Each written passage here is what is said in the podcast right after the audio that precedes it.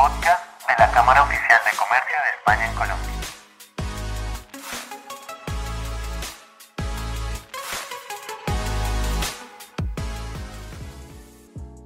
Hola a todos y todas. Queremos darles la bienvenida al podcast oficial de la Cámara Oficial de Comercio de España en Colombia.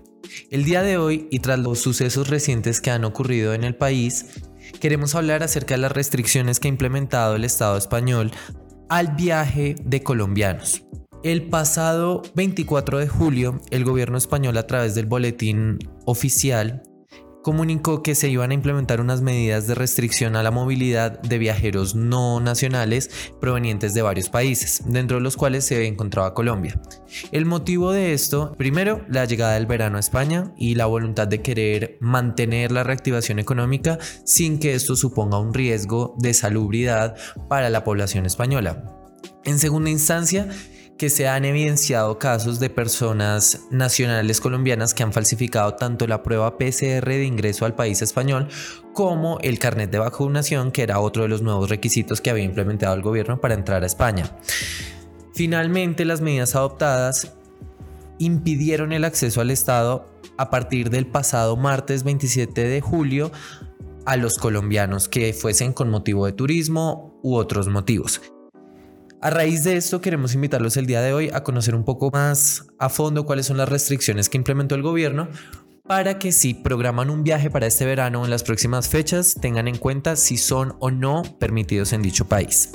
En primera instancia vamos a hablar de las excepciones a esta restricción, es decir, toda persona natural que no cumpla con alguno de estos requerimientos no puede acceder a España hasta nuevo aviso. En primera instancia se habló de que las restricciones irían hasta el 9 de agosto, pero eh, conocemos que estas restricciones implementadas únicamente por dos semanas suelen prolongarse eh, en un periodo, entonces es bueno que se tengan en cuenta si se está organizando un viaje, digamos, hasta mínimo, mínimo, se prevé que septiembre.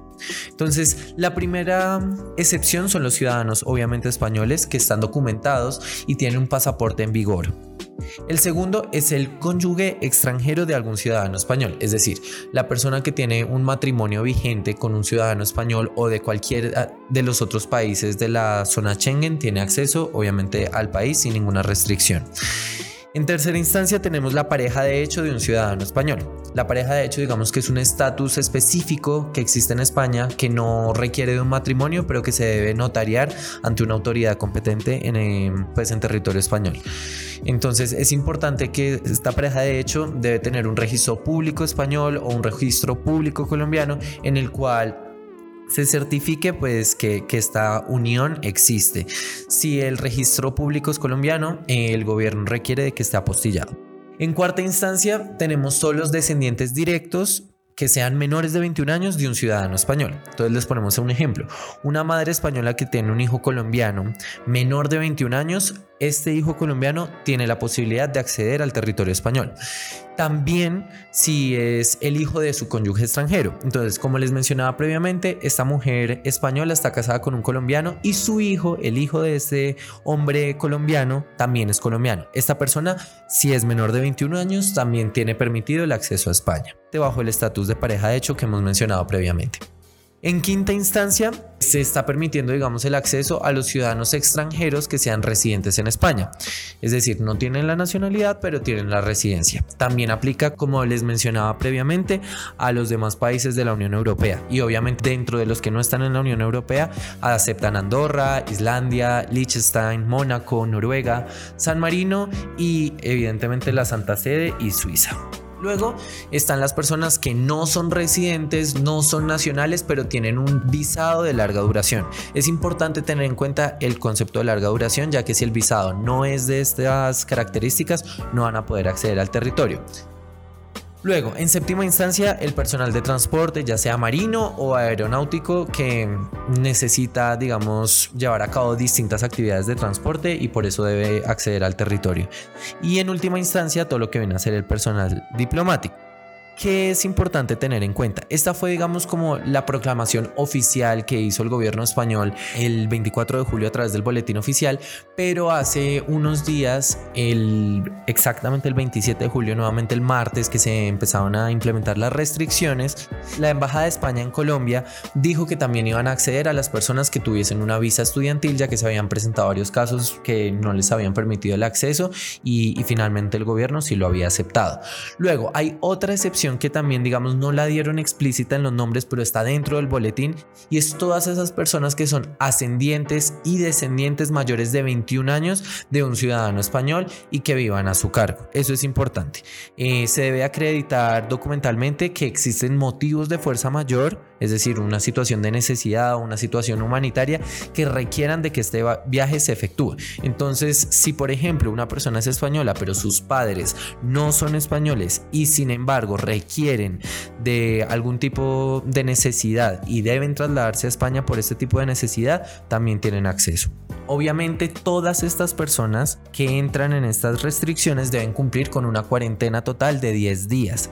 ¿Qué es lo que ocurre? Que si las personas quieren reducir esta cuarentena, la máxima reducción que está permitiendo el gobierno a día de hoy es de 7 días, siempre y cuando en el séptimo día de haber llegado a España se hagan una PCR y esta PCR sea negativa.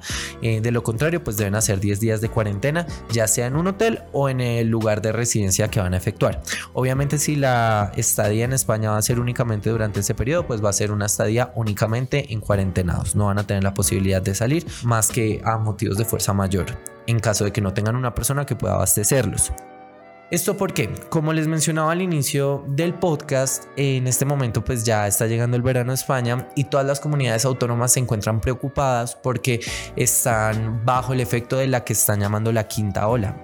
Esta quinta ola, digamos que sumaba todo lo que es la apertura del verano, la llegada de las vacaciones, más la llegada de la variante Delta ha generado un aumento en los casos, por lo que varias comunidades autónomas están tomando decisiones de restricción mayores o menores dependiendo, digamos, de la comunidad autónoma. Como ustedes saben, eh, España es un estado en el cual cada comunidad autónoma tiene mayor jurisdicción sobre las medidas que se toman al interior de ese territorio.